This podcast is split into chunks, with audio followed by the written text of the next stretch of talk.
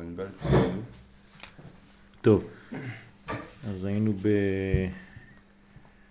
בפסקה ח' באורות התשובה, דף ט"ז, פרק רביעי.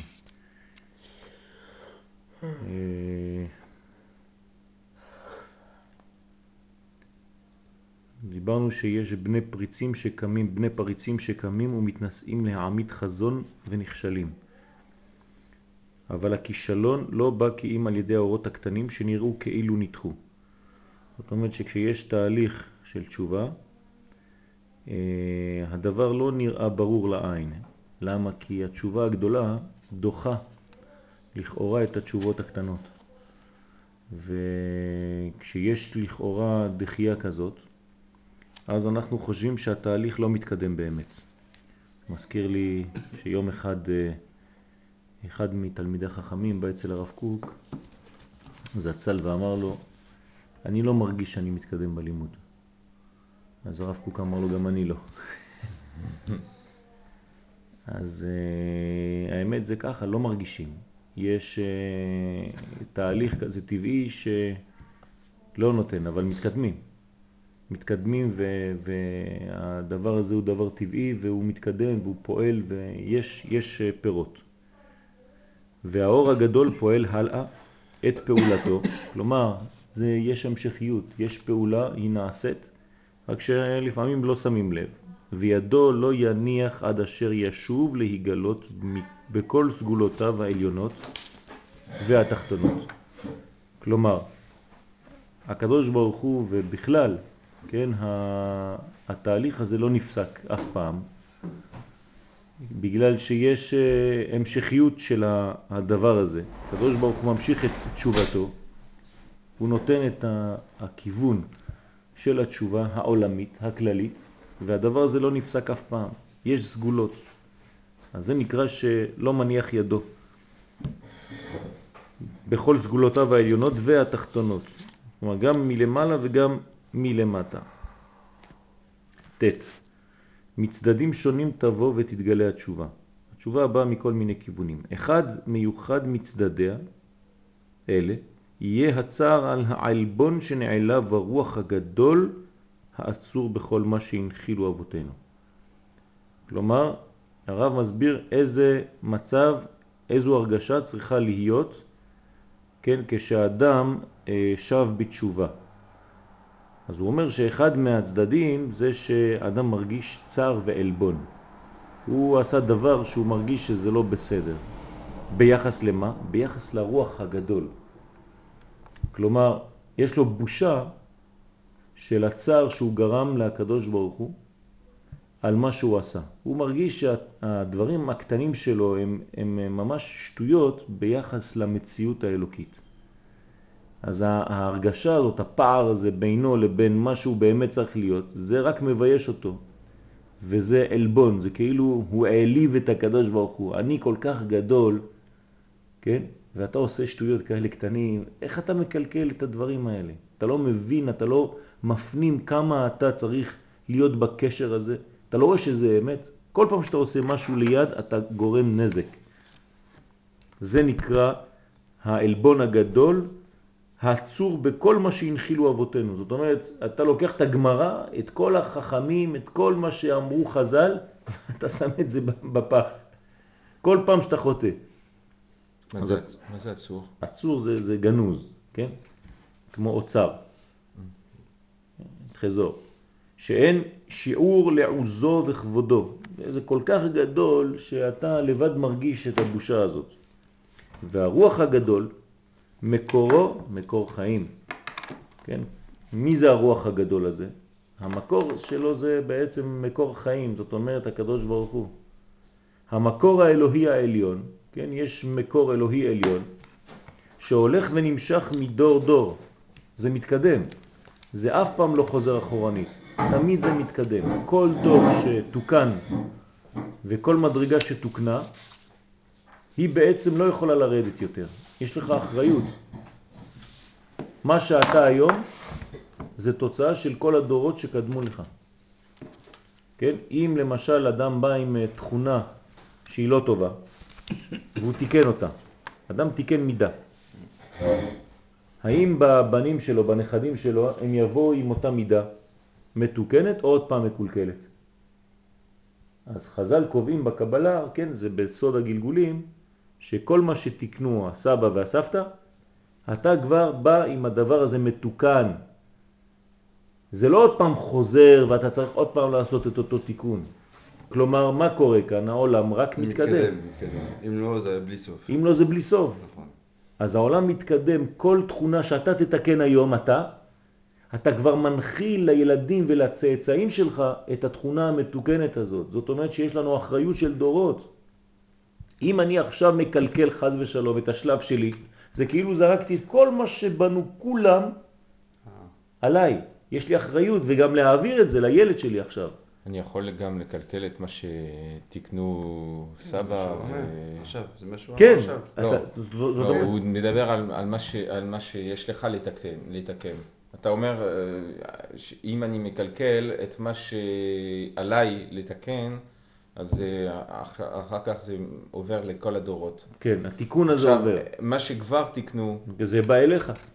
זה בא אליי, אני יכול לקלקל את מה שהם תיקנו? כן, אתה יכול לשבור את המצב. ואז אני מעביר גם נכון, את נכון. הקלקול? אתה שובר את המצב הזה, לכן יש אחריות, כן, של, של המידה הטובה הזאת. Mm-hmm. זה חז ושלום נכנס קצת לגדר של בן צורר ומורה. Mm-hmm. מה זה בן צורר ומורה? שהוא בעצם מורה הפוך, כן, הוא שר, סורר מלשון שר מן הדרך שכולם הנחילו עד עכשיו. לכן זה מאוד נדיר, אבל זה קורה, חז ושלום, וזה צריך לדאוג שלא יקרה.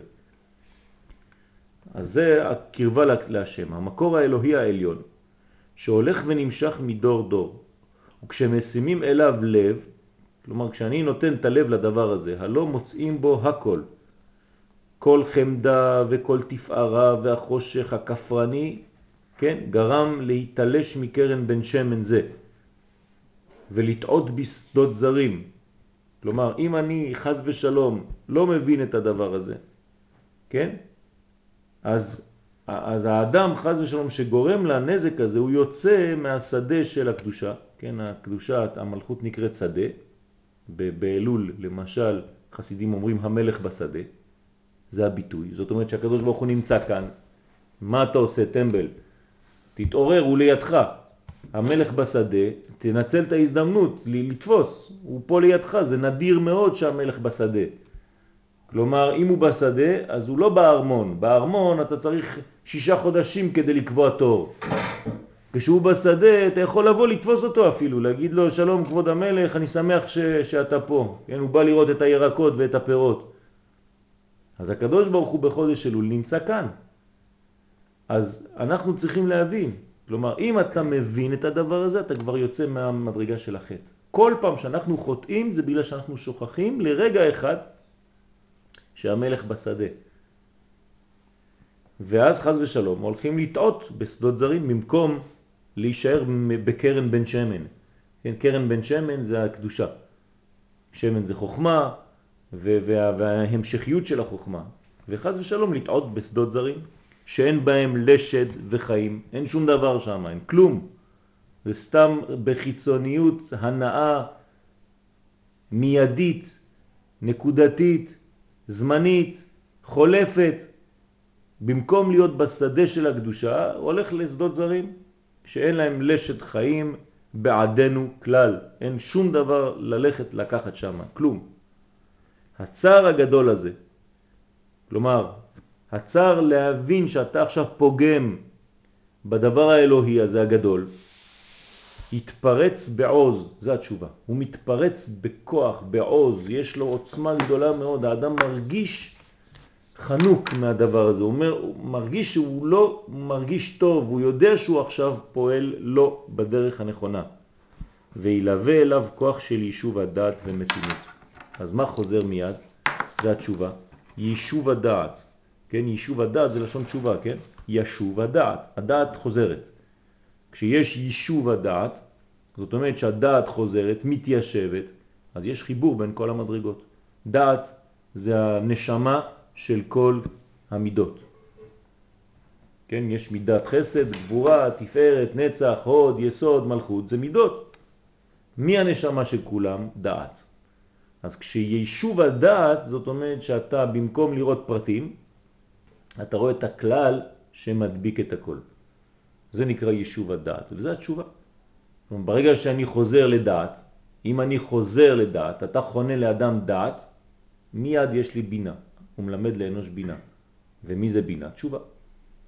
מי שיש לו דעת, יש לו תשובה. הוא בתהליך של תשובה. כן, תשובה זה בינה, זה עולם הבא. אז יש מתינות. למה? כי אדם רגוע. מדי, מתי אדם לא רגוע? כשהוא לא רואה את הכלל, הוא רואה פרטים, אז הוא רץ מאות לאות, ממידה למידה. אין לו דבר שהוא מתיישב על הדעת והוא כולל את הכל והוא רגוע. אדם שהוא לא רגוע, בגלל שהוא לא רואה דבר אחד, הוא לא רואה תהליך, הוא לא רואה מהלך שלם. הוא רואה נקודות, נקודות, נקודות, נקודות, אין סוף נקודות. אז הוא משתגע, כן, הוא משתולל, אין לו יישוב הדעת. הוא פה, ואחר כך הוא פה, ופעם הוא חושב על העבודה, ושם הוא חושב על זה, הוא באמצע השיעור חושב על משהו אחר, ובאמצע משהו אחר הוא חושב על השיעור. ו... אין יישוב הדעת. אי אפשר ללמוד תורה במצב כזה. כדי ללמוד תורה, כדי לשוב בתשובה שלמה אמיתית, צריך כמה שיותר להיות אחד. מה זה להיות אחד? לראות את המציאות בשלמות. אז זה מביא מתינות. לדעת גם כן מה שיש, כן, להבר, להעבר מתוך כל דרכי הטעיה אשר נכשלו בהם. כלומר, יש בירורים. אני צריך לדעת איפה לא הייתי בסדר, מה גרם שלא אהיה בסדר, איפה אני צריך לתקן, מה אני חוזר. חופש הקודש הפנימי שבנשמה יצא ממאסרו. אז עכשיו אתה צריך להבין איך משחררים את החופש שבנשמה. להוציא את הנשמה מבית כלא. אדם שהוא לא בכיוון התורה זה פשוט שהוא קולה את נשמתו בבית האסורים. יש בית סוהר לנשמה. הבית סוהר של הנשמה לא נותן לה לצאת החוצה. אז זה חונק אותה בפנים, והיא בעצם כבר לא יכולה לנשום. אז התשובה זה לשחרר אותה. תוציא אותה החוצה. למה? יש לה חופשיות לנשמה הזאת, והחופשיות שלה היא חופשיות אמיתית. תן לה לפרוח, תן לה לצאת, אתה תראה מה היא תיתן לך, היא תגלה לך את כל מה שיש בפנים. ובצמאון עז יחל כל רוח ער לשאוב ולשתות לרוויה מאותו מקור החיים העליון. אם אתה נותן לנשמה שלך להתבטא, אתה תראה שהיא תמשוך אותך לכיוונים טובים, היא תגלה לך מה יש בפנימיות, והפנימיות שלך בעצם כשאתה חוזר אל עצמך, אתה חוזר אל הקדוש ברוך הוא בעצמו. כן, כשאתה חוזר לפנימיות שלך, אתה נותן, כלומר לפנימיות לצאת החוצה, אתה מגלה מה הנשמה שלך רוצה ולא רק מה הדברים החיצוניים רוצים, אז בעצם אתה חוזר, כן, ואתה שותה ממקור החיים, ויש לך אינפורמציה מהפנימיות, מהדברים האמיתיים. והדעה והרגש והטעם החיים, הכל חוזר. יש לך גם דעת, יש לך גם רגשות טובות, כן, אתה מרגיש טוב. אתה יודע גם כן איפה זה טוב ולא טוב רק בחוש. כלומר, אני עכשיו מכניס אותך למקום שיש שלושה אנשים מדברים, אתה לא צריך לחשוב. הגוף שלך מרגיש אם אתה צריך להתקרב אליהם או לא. יש לך חוש מיד פועל. זה לא בשבילי פה. זה כן בשבילי פה. יש אנשים שתמיד נכנסים לאיפה שלא טוב. ויש אנשים שיש להם חוש מיד, הוא קולט, הגוף שלו קולט, כן, כן. איפה לא להתקרב. למה? כי התשובה גרמה שזה לא רק דבר שכלי, כל הגוף שלך מבין. אתה מריח רך לא טוב, אתה לא צריך לחשוב, נכון? מיד אתה הולך. למה? הגוף שלך יודע מה טוב, מה לא טוב. אותו דבר צריך לדעת להריח כל דבר בחיים. יש עוד שלב, שאתה, אתה מרגיש, אתה, הגוף שלך מרגיש שזה לא, האנשים האלה לא בשבילך, אבל בכל זאת אתה נשאר. זה משהו אחר, זה יצר הרע. כן, אז היצר הרע מושך אותנו לדברים שהם לא שייכים לנו. אז מה חוזר? חוזר הרגש הטוב, גם טעם החיים. יש לך טעם החיים, לא קוקה קולה. טעם החיים האמיתי. כן, טעם החיים זאת אומרת להבין שכיף לך לחיות, אתה רוצה לחיות. יש אנשים שהם סובלים מהחיים. לא כיף להם לחיות. כל בוקר זה עוד, וואי וואי וואי, למה יש עוד פעם בוקר? הלוואי והלילה היה ממשיך. יש אנשים כאלה, מסכנים. אז הטעם החיים חוזר, השקפת העולם וחפץ התחייה הלאומית, לא רק החיים שלך, יש לך השקפת עולם, אתה רוצה לראות את כל התקומה הלאומית, כלומר, את עם ישראל מתעורר, אתה מרגיש שיש משהו שקורה. זה משהו גדול מאוד. אני רק רוצה להגיד לכם, לדוברי צרפתים, שיש אה, אתמול אה, היה, אה, ברוך השם, ברוך השם, מהפכה גדולה. הזמינו אותי בדחיפות לקריית משה, לישיבה, כן? מלכון מאיר. ואמרו לי שהמחלקה הצרפתית, המחלקה הצרפתית אה, של, ה, של המכון לא יכולה לפעול שנה הבאה, כי... יש הרבה אנשים שבאים יותר מדי... לא. לא, לא הצליחו, ההורים לא שלחו אותם בגלל המלחמה וזה, חייבים לסגור את זה. אז הם היו ממש בדיכאון, הכל נפל, ופתאום, כן, לפני שלושה ימים, ראש הישיבה שם אמר, די מספיק, צריך להקים עכשיו מרכז רוחני לכל עולי צרפת במכון. מה קורה עכשיו? כל הרבנים, שכל אחד היה נותן את השיעור שלו בצד שלו, בפינה שלו. אני נותן את השיעורים שלי בפרנקפורטר, הרב אבינר נותן את השיעורים שלו בבית אל, הרב צוקרמן נותן את השיעורים שלו בגילו, הרב אה, בן ישי נותן את השיעורים שלו באמונה, הרב אה, שרקי נותן את השיעורים שלו בקריית משה, כל אחד נותן בפינה שלו. לא. עכשיו יש מרכז, כולם נותנים את השיעורים במרכז הזה. אני מביא תלמידים שלי למכון מאיר, הוא מביא את התלמידים שלו למכון מאיר, והוא מביא את התלמידים שלו למכון מאיר. זה הופך להיות עכשיו מרכז עולמי עצום, עם אתרי אינטרנט וזה דברים ממש פלא פלאות, בצרפתית, כן? לעולי צרפת. אז זה חשוב מאוד, גם לאלה שבאים. צריך לדעת שעכשיו כל הכיוונים נוטים לאותו כיוון.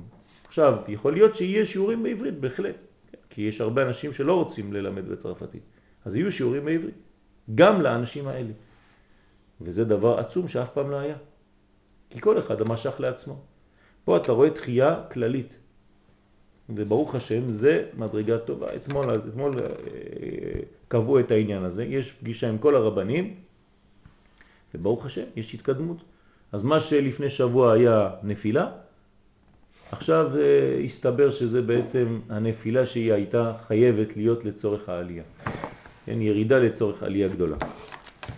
אז זה גם תיקון, תיקון הפגמים של הנשמה והתעצמות העוז הגופני. כן, אתה מתקן את הנשמה שלך, אבל גם את הגוף. אתה צריך להיזהר, כמה אתה שוקל, כמה אתה אוכל, כמה אתה לא יכול לרוץ, כמה אתה לא יכול לזוז, כמה אתה לא יכול לנשום. כי אם אתה עייב גופנית, אתה לא יכול ללמוד תורה.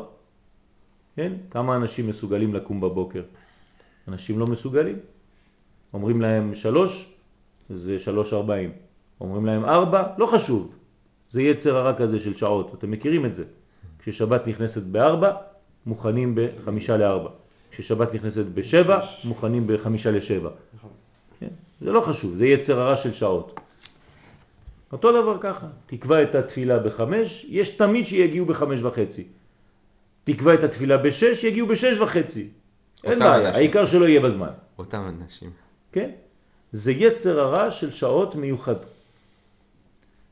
ותמיד אותו דבר, גם בשיעורים וגם בכל מיני מקומות, ולא חשוב איפה בחיים, תמיד, תמיד, תמיד יצר הרע דופק את האנשים שהוא לא רוצה שהם ישמעו כמה דברים ושלא ישתתפו בכמה דברים, והם תמיד לא שומעים את הדברים שהם צריכים לשמוע, ולא נמצאים במקומות הנכונים בזמן הנכון עם האנשים הנכונים. למה? כי יש להם ראש שמושך אותם, היצר הרע מושך אותם למקומות הלא נכונים, עם האנשים הלא נכונים, בזמנים הלא נכונים. זה יצר הרע גדול. צריך לצאת מזה. הסידור המדיני, כן, הרב קוק לא עוזב את התשובה המדינית, הוא מדבר על תשובה מדינית, סידור מדיני וחמדת החבורה באורחות דרך ארץ, זאת אומרת אוטובוסים, מכוניות, מדינה שפועלת כראוי, עם מרכזים של בריאות וכו' וכו' וכו'. זה תשובה. האם יש תשובה בעולם מבחינה בריאותית? כן. כשלפני 50 שנה במדינת ישראל לא הייתה קופת חולים כמו שיש היום, שיש דאגה לציבור, אז זה היה כל אחד אה, מחפש לרופא עצמי פרטי. היום יש קופה מיוחדת שהיא מדינית ואתה משלם בשביל זה ביטוח לאומי והוא עוזר לך להיות במצב שאתה יכול לקבל תרופות ואתה יכול, בסדר, יש חסרונות, אבל זה מתקדם. זאת אומרת שיש גם בעניין הזה תשובה, והתשובה הזאת היא תשובה מדינית. זה נקרא דרך ארץ, סבלנות, כן? מי שהיה מכיר את ארץ ישראל לפני 20 שנה, לא היו מחכים בתור. לפני 30 שנה, אין תור בארץ ישראל. אין תור. מי שבא, דוחף, נכנס וזה, לא היה תור. היום אתה מחכה בתור. כשאני רואה את זה, אני שמח, אני אומר, תראה, זה מחכים בתור. איפה זה נמצא, מחכים בתור? בארץ אין תור. פתאום מחכים בתור. תמיד אחד עוקב, תראה, תלך לחוץ לארץ, תחכה, יש בקולנוע לפעמים רחוב שלם שמחכה להיכנס לקולנוע. רק אחד הולך שם, זה ישראלי, בטוח. הולך להיות כולם עובר ראשון. כן, היום יש תור, יש דרך ארץ. אוהבים, אוהבים. אה? אוהבים. כן. אם קנאה חיה נגד כל מתועב ורע, ויש לך קנאה, קנאת סופרים. זאת אומרת שיש לך, אה, אדם דואג, אתה עושה משהו ברחוב, יצעקו עליך עכשיו. כולם מתערבים, נכון? למה? בארץ כולם מתערבים. אתה רואה ילד קטן, נגיד, אה, לא יודע מה, אמא שלו לא נותנת לו זה, כולם נשים. מה את עושה לה? את לא מתביישת? את לא רואה שזה? כולם, האמא הזאת מסכנה שם מתביישת. למה? זה נקרא קנאה חיה נגד כל מתועב ורע. כולם מבינים שם זה רע, צריך להגיד. נגד כל דופי וחיור, כל דבר שהוא מכוער, כולם מתערבים, אומרים זה לא טוב, תשמע, צריך לתקן פה. ומסירות נפש פנימית בעד כל האמצעים שהטוב הכללי העליון מופיע ויוכל להופיע על ידה. אבל למה זה נקרא קינה? בגלל שאתה מקנה. מה זה מקנה לדבר? זה ביטוי בעברית, כן? הקנאה בעברית זה לא רק אה, ז'לוזי, כן? למשל אני מקנה לשם, אז אני לא מקנה לקדוש ברוך הוא, וואי, גם אני רוצה להיות כמוהו. כן, כן, קנו קינית, זאת אומרת אני דואג שהאינטרסים שלו יתבצעו. זה נקרא קנאה. בסדר? זה ביטוי אולי שאתם לא מכירים, אבל זה הביטוי האמיתי. וקנאה ל. כן, זה לא קנאה ל, זה לא לקנות מי. כן? אני לא מקנה ממנו, בו. אני מקנה לו. כן? פנחס, פנחס מקנה לקדוש ברוך הוא. כן? מה הוא מקנה לקדוש ברוך הוא? הוא רוצה שהאידאל האלוקי יתממש. אז קנו קינאתי לשם. אני דואג לך פה, אני פה בעולם הזה, אל תדאג, הקדוש ברוך הוא, אני הסוכן שלך פה. אני דואג שאנשים ישמרו שבת, שידברו יפה, שיעשו ברית מילה וכו' וכו' וכו'. אז יש לקדוש ברוך הוא הרבה מקנאים. כן? קנאים בצרפתית זה דזלה, pas des jaloux, כן? דזלה. יש לפעמים במכוניות ימותו הקנאים, יש סטיקר כזה. אתה זוכר בשיר ימותו הקנאים. כל אלה יולידו, כן, יוולדו ויתגלו אז בחטיבה אחת אשר לתומכם צריכים אנו על ידי הכשרת הלבבות. מה, מה קורה בסליחות? כל יום קצת יותר מאוחר? לאורה של תורת האמיתית הפנימית. כלומר, אנחנו פה ברזי תורה.